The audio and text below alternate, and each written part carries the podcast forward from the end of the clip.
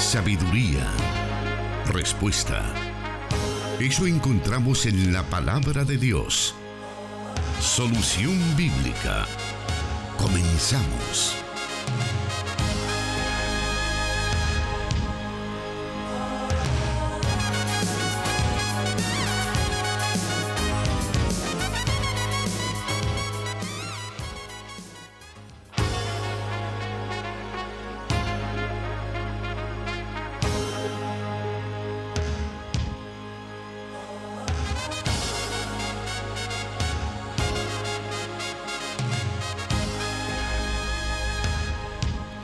Tenemos esta nueva oportunidad de llegar a usted donde nos está sintonizando a través de la radio, a través del internet, a través de Facebook.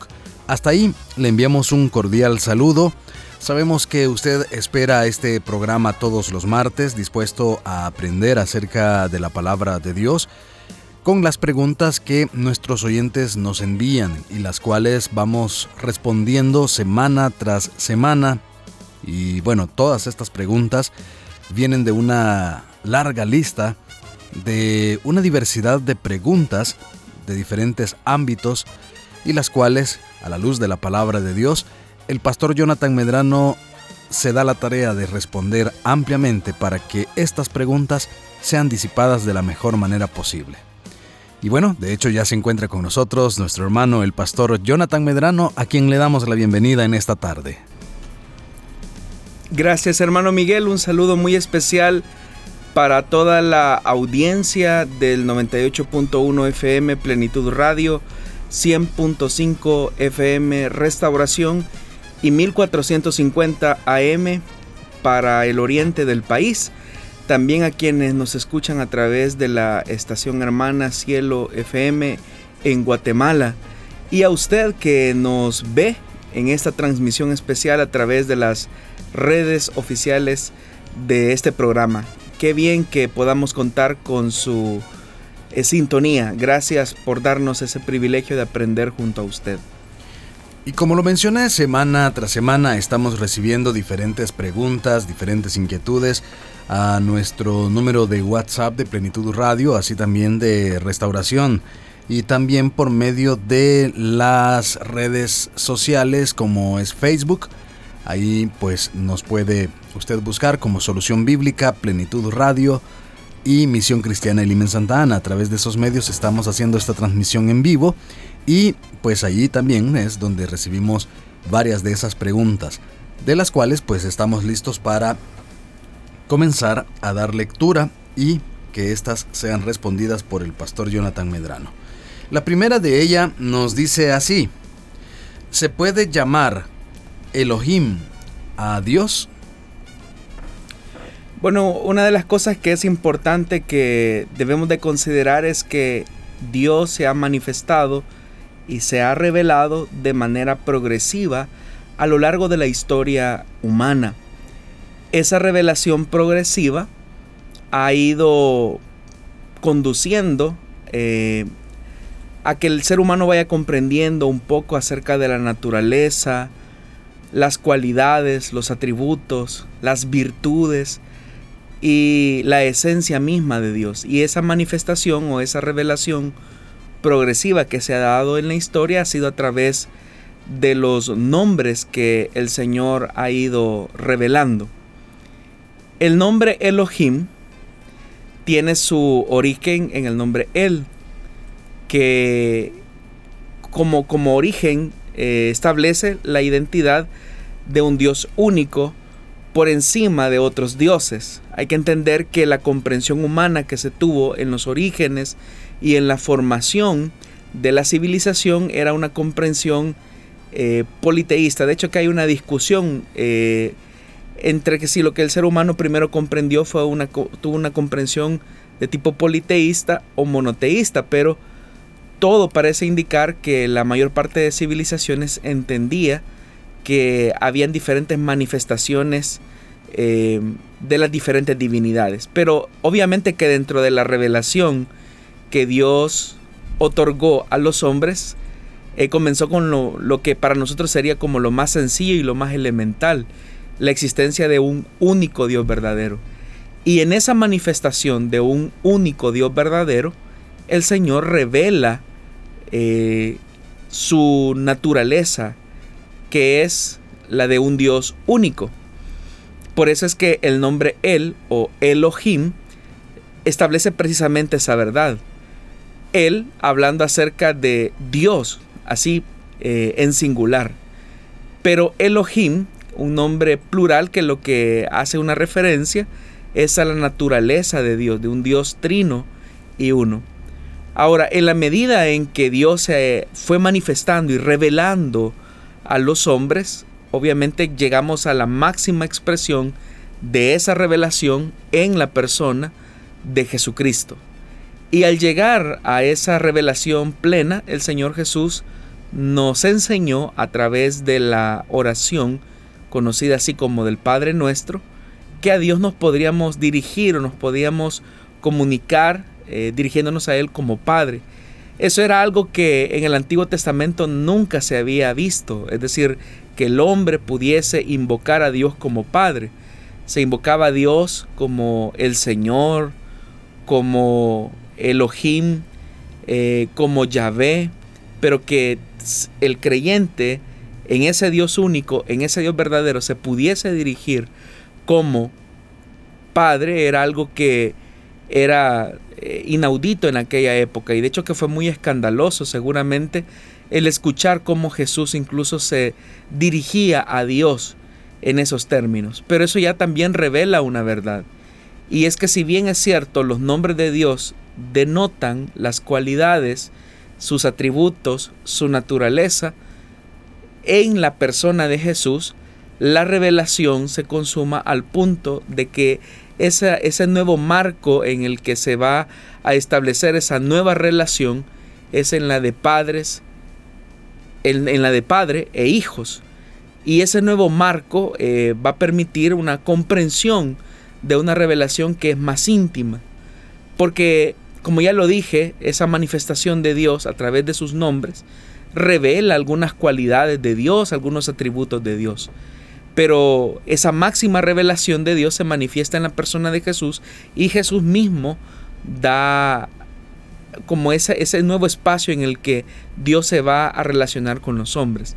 Entonces sí, es cierto, no hay nada en la Biblia que prohíba que nosotros podamos hablar eh, o dirigirnos a Dios con ese nombre, así como Yahvé o Elohim. Pero Jesús nos enseña que la mejor forma de relacionarnos con ese Dios es en un vínculo más estrecho, más cercano, el vínculo de Padre, el vínculo de una cercanía que ha quedado totalmente reducida, digámoslo así, o, estrecha más bien, entre Dios y el hombre a través de la persona de Jesús. Así es que no hay nada en la Biblia que prohíba que nosotros podamos relacionarnos a Dios o dirigirnos a Dios con ese nombre. Lo que sí la Biblia establece es que debe de haber un cuidado en cuanto a no mencionar el nombre de Dios en vano. Y por eso es que en el tercer mandamiento precisamente se habla acerca de eso, de no tomar el nombre de Dios en vano. Y por eso dentro también de, las, de la oración del Padre nuestro encontramos que una de las peticiones es que el nombre de Dios sea santificado. Entonces Dios le da importancia a su nombre porque el nombre denota precisamente esa cercanía que Dios quiere establecer con su criatura. Para nosotros los occidentales, el conocer el nombre de alguien no significa mayor cosa, pero en el pensamiento bíblico, el que alguien conozca el nombre de otra persona implica cercanía, implica relación. Y si Dios está revelando a nosotros como Padre, la relación se vuelve todavía más estrecha pero también se vuelve más con mayores responsabilidades para quien se relaciona con Dios en esos términos, porque estamos hablando entonces que nosotros entramos en una categoría de hijos y esa relación se vuelve, como digo, con más privilegios, pero también con más responsabilidades. Aplicando esa, ese mandamiento que usted eh, nos menciona acerca del nombre de Dios, ¿qué significaría entonces para nosotros eh, no tomar el nombre de Dios en vano. Bueno, en el Antiguo Testamento tomar el nombre de Dios en vano iba desde hacer juramentos en nombre de Dios y no cumplirlos.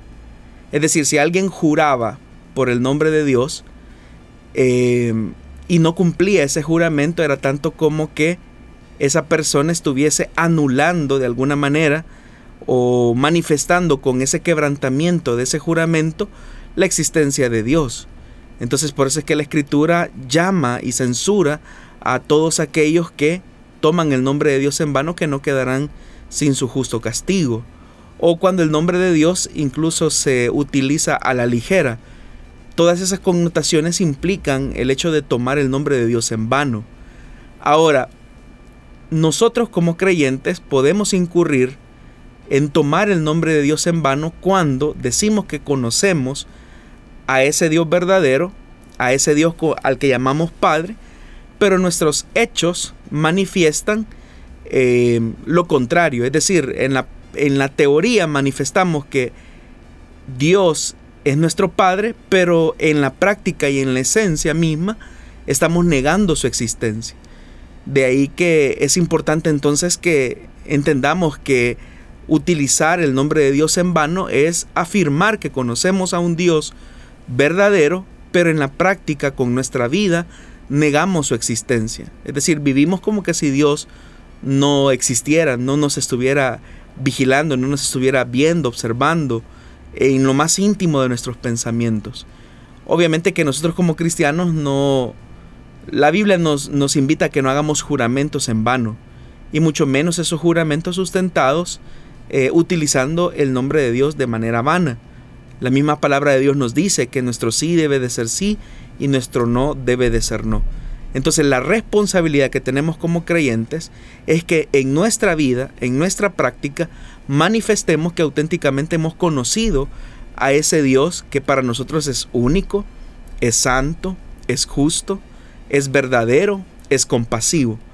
Si nosotros creemos en la verdad, en ese reconocimiento de ese Dios único, entonces nuestra vida debe de ser una vida coherente a esa revelación que hemos recibido. Esto es importante, hermano Miguel, porque a mayor revelación nosotros tenemos de la persona de Dios, nuestra responsabilidad sobre esa revelación recibida es todavía mayor. El juicio hacia nosotros puede ser todavía mayor, porque a los hombres primitivos, a los hombres del Antiguo Testamento, su revelación era muy mínima. Pero con esa revelación mínima, obviamente hubo un trato de mucho respeto hacia ese Dios. Pero ahora nosotros que tenemos toda la revelación de Dios en la persona de Jesucristo, que tenemos una relación más estrecha, una relación de padre e hijo, esa responsabilidad entonces es mayor. Así que en ese sentido también para los creyentes tomar el nombre de Dios en vano implica esa verdad aceptar la existencia de un Dios único y verdadero, pero vivir como que si ese Dios único y verdadero no existe en nuestra forma diaria de vivir. Y bueno, en otros programas ya se ha tratado este tema, ya se ha dado una explicación o a lo mejor más adelante se puede dar una explicación tal vez más amplia acerca del el nombre Jehová ya no se usa en la nueva versión internacional.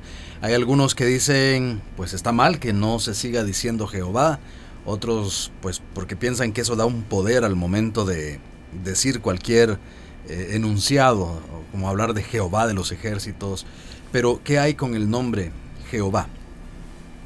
Bueno, el nombre Jehová fue una construcción, ¿verdad?, que se originó eh, mucho tiempo después específicamente cuando los masoretas en la, con, la intención de aproximar una pronunciación o una posible pronunciación del nombre de Dios, comenzaron a vocalizar el nombre, eh, el tetragramatón, eh, es decir, el nombre eh, que sonaría como Yahvé o Yahweh, con la intención entonces de vocalizar el nombre de Dios, ellos tomaron las vocales del nombre Adonai y comenzaron a insertarlo en el tetragramatón.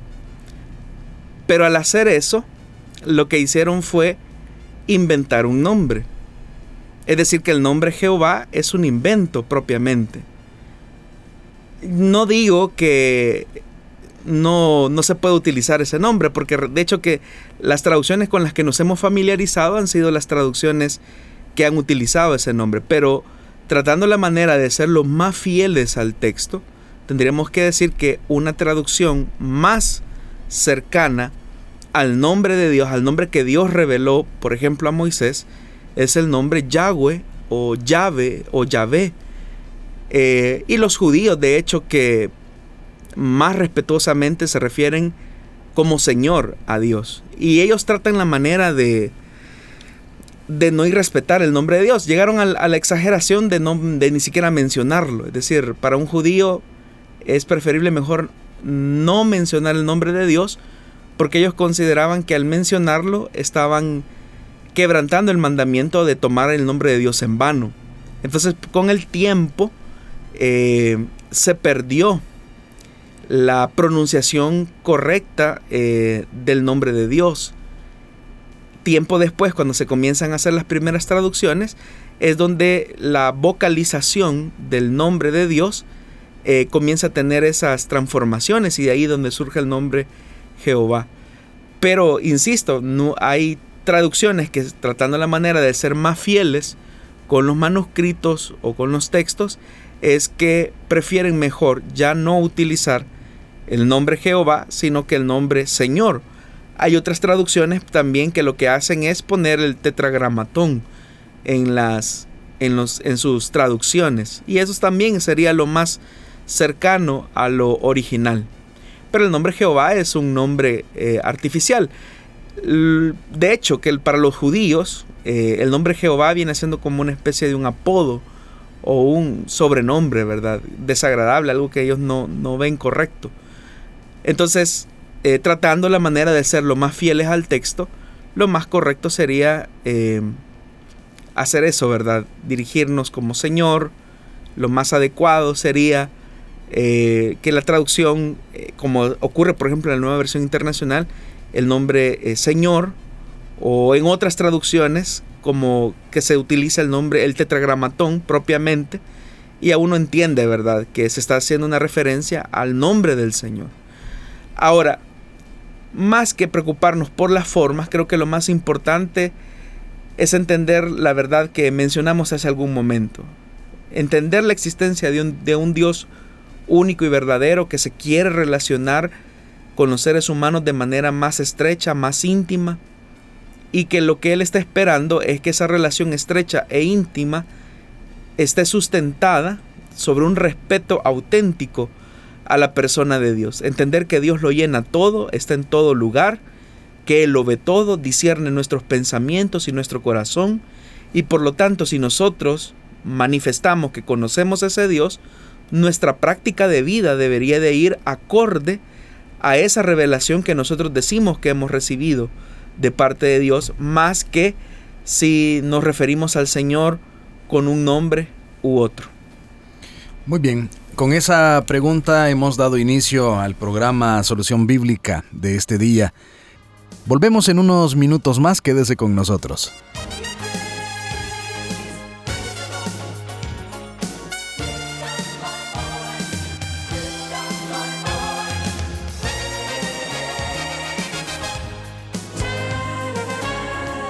Dios da la sabiduría y el conocimiento. Solución Bíblica.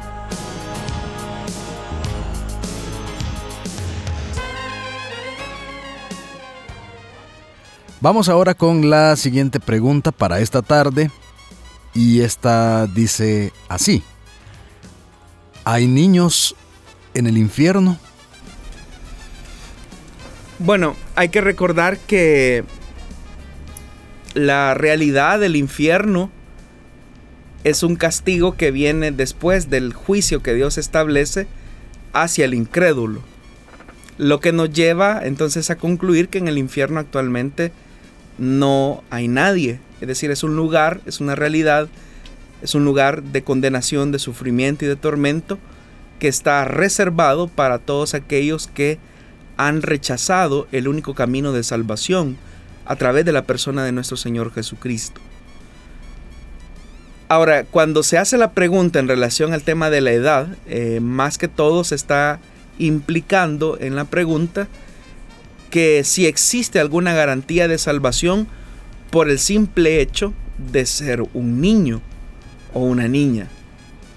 Lo que la palabra de Dios nos enseña en toda la escritura es que los seres humanos desde que nacemos venimos con la naturaleza heredada por Adán inclinada hacia lo malo y por lo tanto nacemos muertos en delitos y pecados. Significa que todo niño que nace nace con la naturaleza pecaminosa y por lo tanto su condición espiritual es una condición de muerte. Es decir, nace muerto espiritualmente a la vida que Dios ofrece o a la vida que Dios da. Por lo tanto, entonces es, importante que un niño una niña pueda tener su proceso de conversión lo más pronto posible. Es decir, que conozca a Jesús como su Señor y su Salvador en la brevedad posible. Que tenga esa conciencia que Él está lejos de Dios que el amor de Dios está para él, listo para perdonar sus pecados, eh, redimirle a través de ese sacrificio que se evidenció en la cruz del Calvario. Entonces es importante que nuestros niños, nuestras niñas, tengan ese proceso de conversión. Y por eso es que debemos entonces quitarnos esa idea eh, que los niños por ser niños tienen garantizadas la salvación. Es decir, como que si la salvación fuera por el mérito de ser niño. Pero recordemos que la salvación es tan solo por la gracia que Dios otorga y la fe que Él entrega a aquellos que Él ha predestinado para salvación y vida eterna. No es por una condición humana específica la que faculta a una persona para recibir un don inmerecido. Es tan cara la salvación que Dios mismo ha decidido otorgarla por gracia. Entonces no hay un tema de edad que vincule necesariamente o que condicione o preserve o certifique la salvación de una persona. No porque el niño sea niño eh, tiene garantizada la salvación. La salvación, repito, es un don de Dios, es un don que solamente Dios puede otorgar, la otorga a través de la fe que Él mismo da y de la gracia que Él mismo dispensa. Entonces, eh, en ese sentido, la responsabilidad como iglesia es llegar a las personas mm, sin importar la edad, adultos, jóvenes y niños. Así es que no es una salvación meritoria, es una salvación por gracia. Pero eso lleva una responsabilidad a la iglesia para tomar ese papel de evangelización a todas las áreas eh, de la vida eh, de los hombres. Vamos a avanzar un, un poco más en este programa para aprovechar al máximo y responder la mayor cantidad de preguntas posibles. Y la tercera pregunta de esta tarde dice así. ¿Es lícito decirle a un inconverso que Dios no escucha a los pecadores? ¿Se puede enseñar o predicar usando esas palabras? Creo que si nuestra intención es llegar a las personas para que conozcan del Evangelio de Jesucristo, lo más correcto es presentarles el plan de salvación que Dios ofrece a través de su Hijo. El problema es que muchas personas creen que evangelizar es entrar en contiendas teológicas o en discusiones que al final lo que buscan es tratar la manera de persuadir o convencer a las personas de la verdad del Evangelio. Pero si entendemos que la obra de regeneración que se produce por la palabra y la acción del Espíritu Santo en la vida de una persona que pueda producir el Espíritu, el milagro del nuevo nacimiento, no es necesario entrar en controversias o en pláticas o conversaciones que lo único que busquen o tengan por finalidad el discutir con otra persona para persuadirlo o convencerlo de nuestro punto.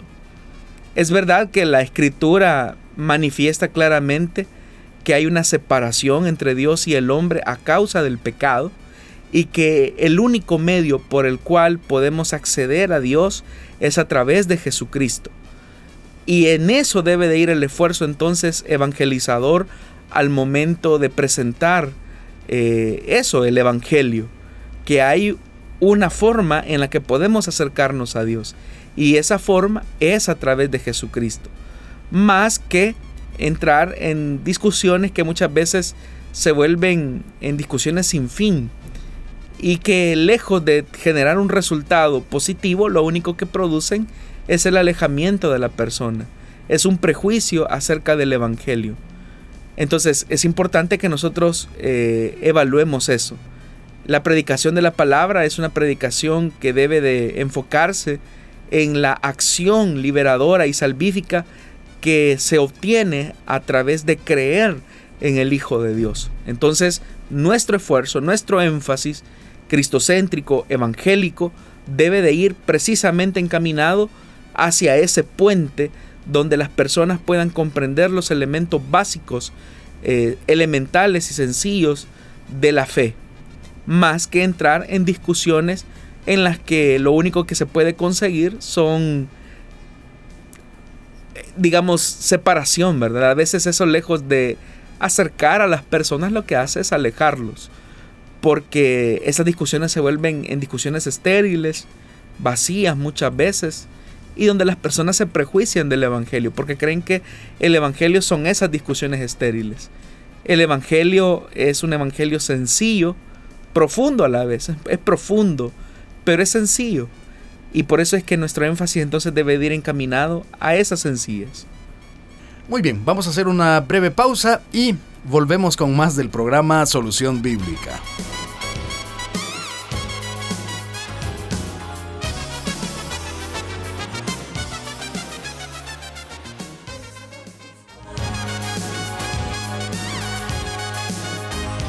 Respuesta a sus preguntas aquí, en Solución Bíblica.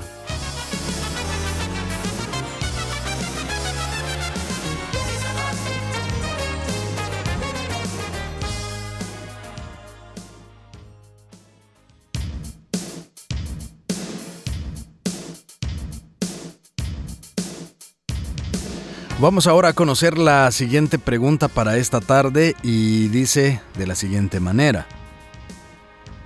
¿De dónde se toma el término de evangélico o iglesia evangélica? La iglesia evangélica surgió de la Reforma Protestante de 1517, nos dice nuestro oyente.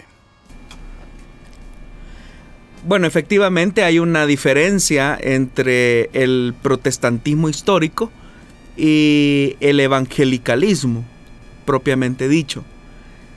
Ahora, lo que sí es importante notar y destacar es que el evangelicalismo o las iglesias evangélicas hunden sus raíces en la reforma protestante.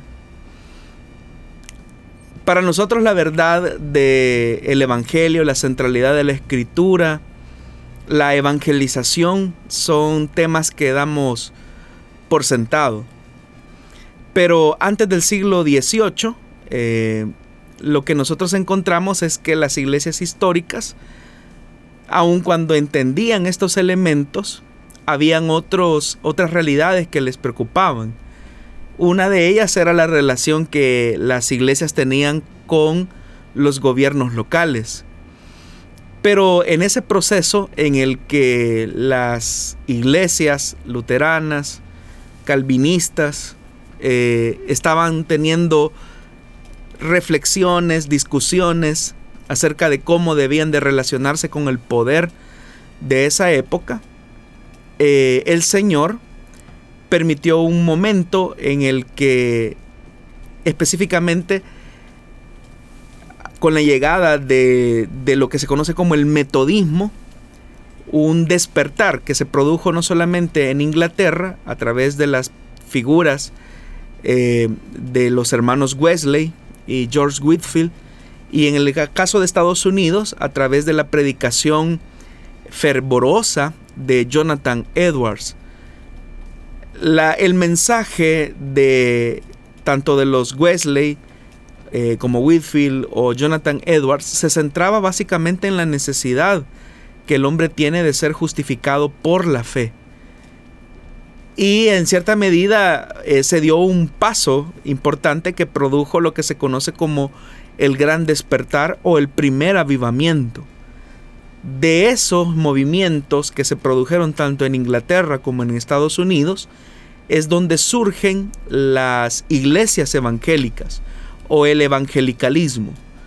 Y una de las características que hizo posible este surgimiento de este movimiento era precisamente enfatizar las verdades que ya la Reforma Protestante había señalado, pero que por estar eh, inmiscuido en temas de la relación de la iglesia con el poder, eh, este movimiento paralelo, por decirlo de alguna manera, eh, enfatiza en su mensaje evangelizador la verdad que el hombre tenga un proceso de conversión a través del nuevo nacimiento y por eso es que el movimiento evangélico surgió precisamente como eso, como un movimiento de evangelización.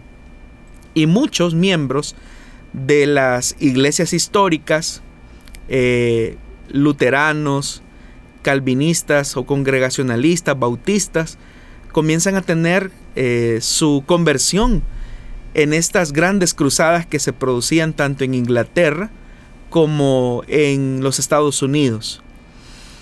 Ahora, en la medida en que el evangelicalismo fue progresando específicamente y, evolucionando tanto en Inglaterra como en Estados Unidos, se comenzó también a dar un gran esfuerzo y grandes pasos significativos para la tarea eh, de evangelización. Se comienzan a fundar eh, centros de estudio, se comienzan también a producir literatura donde se enfatizan los puntos cardinales de la reforma, como el tema de la gracia, el tema de la salvación por fe y no por obras, y también comienza a existir un, resurgir en fundar eh, agencias misioneras que se encargan no solamente de expandir el mensaje del Evangelio eh, en el territorio estadounidense, sino que también de llevar ese esfuerzo evangelizador a otras partes del mundo.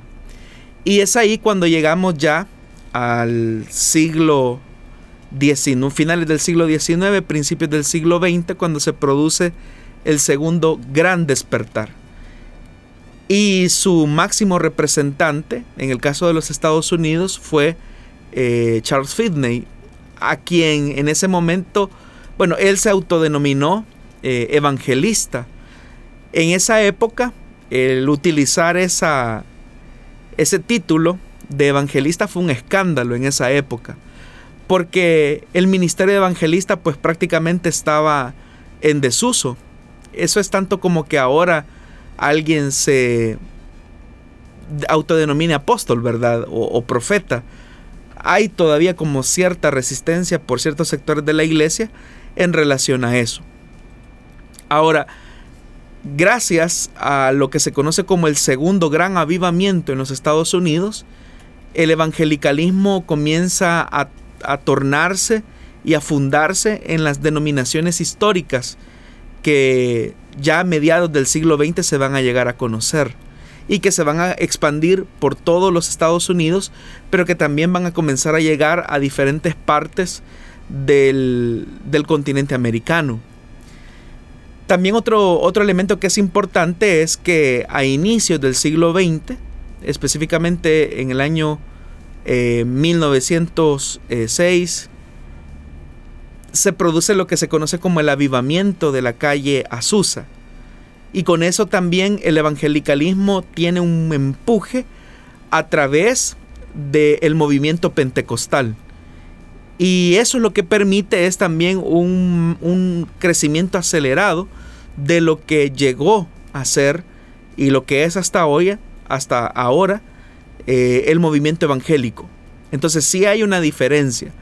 Y sí el movimiento evangélico hunde sus raíces en algunos aspectos de la reforma, pero también tiene características específicas. Y es que surge a partir de estos grandes movimientos de avivamiento, de estos dos grandes despertar, por decirlo así, el que se produce eh, en el siglo XVIII con los hermanos Wesley, eh, con George Whitfield, eh, con Jonathan Edwards y en el segundo gran avivamiento, el que tiene una característica de un proceso de institucionalización propiamente dicho. Ahora llegando pues ya a mediados del siglo XX pues ya hay una configuración del movimiento evangélico y ese tiene su mayor expansión a través de los grandes evangelistas que pues ahora cuando los vemos hacia atrás pues son personas ya de edad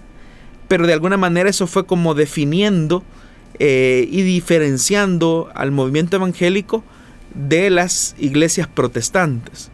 Porque el movimiento evangélico enfatizaba la necesidad de la conversión personal, la centralidad de la escritura, una predicación cristocéntrica, y también hubo otros elementos que fueron definiendo el movimiento evangélico como su visión eh, sobre los elementos escatológicos, de hecho, que en el segundo gran avivamiento, eh, figuras tan representativas como Charles Finney, también hubo otras eh, figuras representativas como eh, Darby, que, digamos, piensa en un esquema dispensacionalista de cómo ver la historia de la salvación y cómo entender también el elemento escatológico, otro elemento que también caracterizó, al menos el evangelicalismo estadounidense.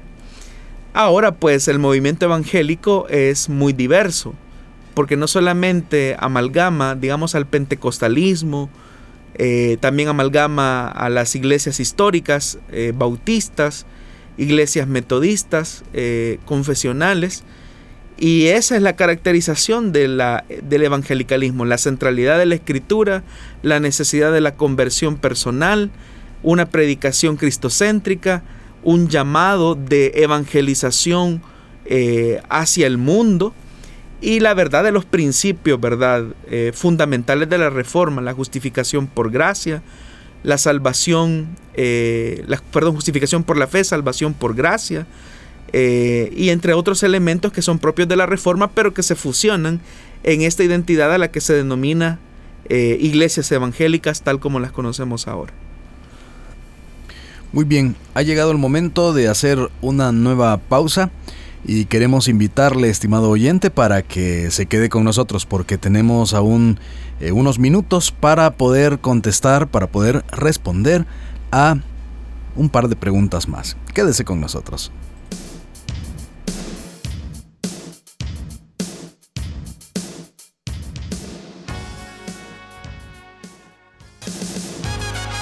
Solución Bíblica con el pastor Jonathan Medrano. Desde Plenitud Radio 98.1 FM en Santa Ana, enlazada con Restauración 100.5 FM.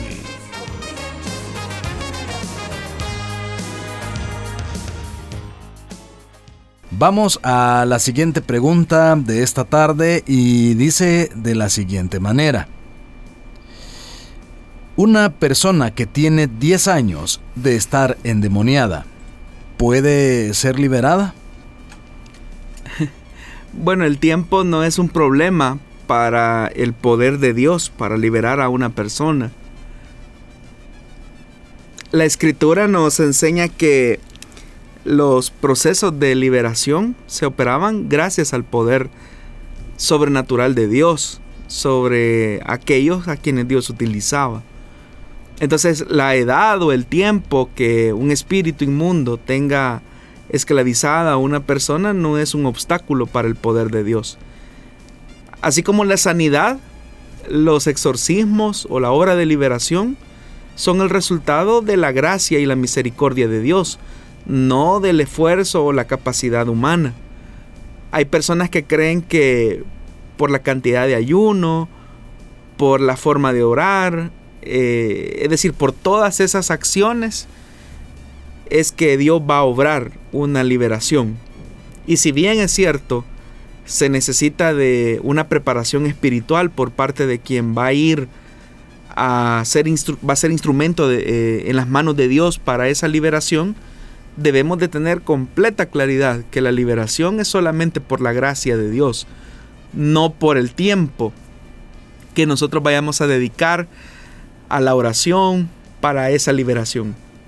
Así que hay que entenderlo bien claramente. O sea, la liberación es el resultado de la compasión de Dios que Él tiene hacia la vida de esa persona que está siendo oprimida por el poder del diablo. Así que es importante entonces que eh, tengamos en completa claridad eso. No hay límite para el poder de Dios. Así que si puede ser liberada del tiempo, insisto, que esa persona haya sido o esté siendo opresionada por el poder del diablo, no es ningún obstáculo para el poder de Dios. Tenemos aún, eh, tenemos cinco minutos de nuestro programa aún para responder a la siguiente pregunta y esta dice así, ¿cuál es su punto de vista sobre el milenio mencionado en Apocalipsis? ¿Premilenial, postmilenial o amilenial? Nos dice el oyente. Bueno, hay diferentes enfoques para entender el tema del milenio. Y efectivamente que de, los diferentes enfoques hay opiniones encontradas. Hay comentaristas que tienen un enfoque postmilenialista, otros tienen un enfoque eh, premilenialista y por el lado católico el amilenialismo. Ahora, como lo que me está preguntando es mi opinión, pues yo sigo creyendo en que efectivamente hay un milenio, de un milenio real, en el que Jesús gobernará por mil años las naciones, tal como lo señala el libro de Apocalipsis, después de un periodo de tribulación. Eh, esa es nuestra identidad como, como iglesia, como misión cristiana Elim, como denominación. Así que ese es mi punto de vista al, respecto. Muy bien, eh, hemos llegado al final de nuestro programa correspondiente a este día martes. Siempre es un privilegio poder estar llegando a usted a través de las emisoras de radio. Estamos transmitiendo desde la ciudad de Santa Ana, El Salvador, por medio de Plenitud Radio 98.1 FM, que por cierto estamos en el marco de celebrar 26 años, pastor, de estar al aire. Sí, la verdad es que nos sentimos muy felices y contentos porque Dios nos permite llegar ya en pocos días a 26 años de proclamar el mensaje de Jesucristo acá en el occidente del país a través del 98.1 FM. Y Dios mediante el domingo 4 de abril estaremos de manteles largos celebrando eso eh, acá en la iglesia, obviamente con todas las medidas y las restricciones que hoy por hoy la pandemia nos coloca, pero eh, es importante que a nuestros oyentes y especialmente acá en los de Occidente eh, nos vayamos preparando para esta celebración de 26 años de proclamar el mensaje de Jesucristo. Y curiosamente este año estamos también a punto de dar pasos significativos para la frecuencia 98.1 FM eh, acá en el occidente del país. Así que animamos a todos nuestros oyentes a que estén pendientes porque pronto estaremos dando eh, pasos significativos para seguir proclamando la verdad del Evangelio acá en el occidente. Muy bien.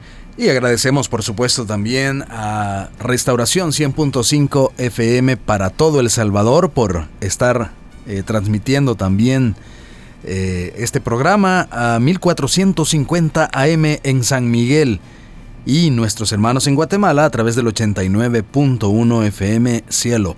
Ah, un saludo muy especial y un agradecimiento enorme por estar siempre pendientes de esta cadena para llevar esas respuestas bíblicas que tanto necesitamos.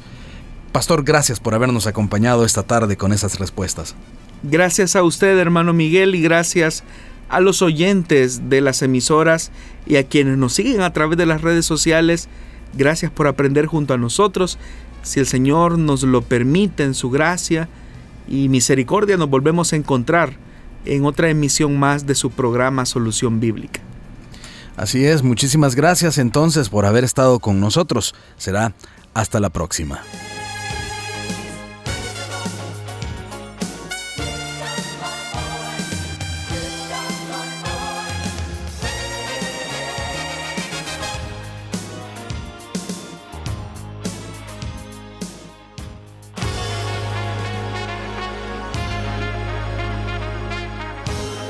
Encontramos respuesta en la palabra de Dios. Solución bíblica. Hasta el próximo programa.